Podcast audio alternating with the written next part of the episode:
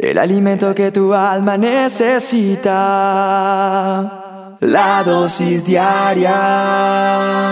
Con William Arana. Levanto mi voz en la adversidad. Yo confío, tú obrarás. Juan trabajaba en una empresa hacía dos años. Era un personaje muy serio, muy dedicado, cumplidor de sus obligaciones. Llegaba puntual, estaba orgulloso de que de no haber recibido nunca una amonestación en su trabajo. Cierto día busca al gerente para hacerle un reclamo. Dice, "Señor, necesito hablar con usted, jefe." Sí, adelante, Juan. Trabajo en la empresa hace dos años, con esmero. Estoy a gusto con mi puesto pero siento que he sido dejado como de lado. ¿Por qué dice eso? Mire, Fernando ingresó a un puesto igual al mío hace solo seis meses y ya ha sido promovido a supervisor. ¿Y yo qué? Mmm, ya, le contestó el gerente. Mostrando cierta preocupación le dice, mira, mientras resolvemos esto, quiero pedirte un, un favor, Juan. Y es que me ayudes con un problema. Sí, jefe, ¿qué será? Quiero dar fruta para la sobremesa del almuerzo de hoy que tengo de trabajo. Por favor, averíguame en la tienda de enfrente eh, si tienen frutas frescas. Juan inmediatamente se esmera en cumplir con el encargo que le da su jefe y a los cinco minutos estaba de regreso otra vez en la oficina. Bien, Juan, ¿qué averiguaste? Señor, tienen naranjas para la venta. ¿Y cuánto cuestan? Ah, no, no pregunté, jefe. Bien, ¿viste si tenían suficientes naranjas para todo el personal? No, tampoco pregunté eso, jefe.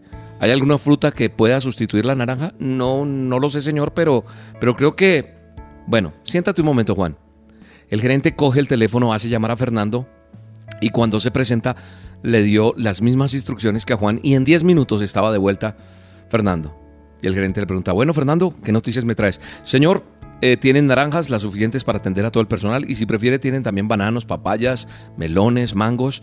La naranja está a 150 pesos el kilo, el banano está a 220 pesos y el mango a 90 pesos el kilo. La papaya y el melón a 280 pesos. Me dicen que si la compras por cantidades nos darán un descuento del 10%. Deje separadas de todas formas las naranjas, pero si usted escoge otra, otra fruta, pues eh, yo regreso para confirmar el pedido. Gracias Fernando. Espérame un momento y entonces se dirige a Juan que aún todavía estaba allí. Juan, ¿qué me decías de tu ascenso? No, nada, señor, eso es todo. Y se retiró Juan de inmediato. Nosotros muchas veces reclamamos. Queremos ascender, queremos cosas que sucedan en nuestra vida. La palabra de Dios dice que la mano negligente empobrece, pero la mano de los diligentes enriquece. Y creo que esta historia se ajusta como anillo al dedo. Esta historia se ajusta a este proverbio que está en el libro de Proverbios, en el manual del hombre, en la Biblia, en Proverbios 10.4. La mano del negligente empobrece, pero la mano del que es diligente enriquece. Ruth en la Biblia estaba trabajando como espigadora cuando vos, un hombre millonario, la eligió para ser su esposa. Eliseo estaba arando sus campos cuando Elías lo llamó a ser su sucesor, su ayudante. Pedro, Santiago y Juan estaban pescando cuando Jesús los escogió para ser sus discípulos. Dios llama a las personas que tienen ese deseo de salir adelante, a los que estamos, y me meto ahí, con diligencia para hacer las cosas. Dios llama a las personas con esa ética profesional probada. Estoy seguro que Jesús no va a llamar al perezoso ni al que está sentado esperando a que le llegue la oportunidad. Es que Dios me prometió que me iba a bendecir, pero ¿estás haciendo algo para que llegue esa bendición? A veces tú crees que el mejor trabajo es el que tiene aquel, el que tiene el otro, no el tuyo. Pero sabes una cosa, quiero decirte que a los ojos de Dios no existen trabajos que sean menos o más. Es decir, no hay trabajos serviles. Hay actitudes serviles que es otra cosa.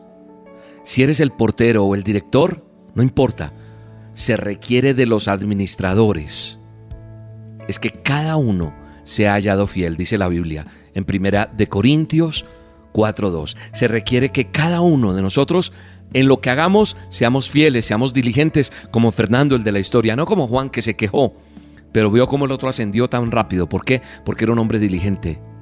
Dios jamás me va a confiar nada hasta que yo no demuestre que soy fiel con lo que tengo. Y esto aplica para todo. Aplica para el trabajo, aplica para cuando quieres bendecir. Él mira el corazón alegre. La mano negligente empobrece, pero la mano de los diligentes será enriquecida. La Biblia lo habla. El perezoso desea, pero no alcanza, dice la Biblia, mas los diligentes serán prosperados. El Señor va a enviar bendición sobre aquellos en que pongas tu mano, en aquello que nosotros hagamos que lo, lo hagamos bien, como el que va arando la tierra. Dios bendice ese sueño que tú tienes, pero no a los que se la pasan durmiendo esperando que el sueño llegue. Tienes que levantarte y ponerte manos a la obra. Espero que esta dosis te ayude. Te ayude a entender la verdadera prosperidad, la diligencia que tenemos que, que tener. Y ojalá Dios te ayude a salir adelante en medio de todas las dificultades, en medio de ese esperar que estás teniendo para que llegue el trabajo que tienes que tener. Pero recuerda la historia que hoy te he contado. Y yo declaro y ordeno en el nombre de Jesús que Dios te abre una nueva puerta, que esa que se cerró era importante que se cerrara, porque Dios tenía para ti algo mejor, porque Dios no va a dejar en poco lo que tú has hecho por tu familia, por los tuyos, por tus hijos, por tu mamá, por tu papá. Dios te va a honrar.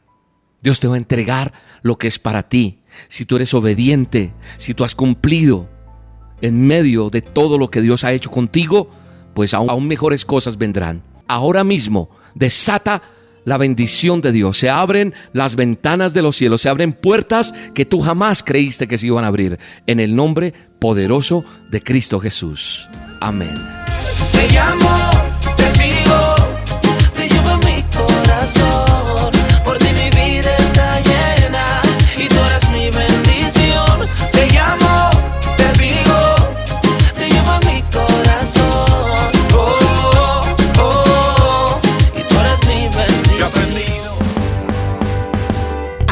de escuchar La Dosis Diaria con William Arana, una producción de Roca Estéreo.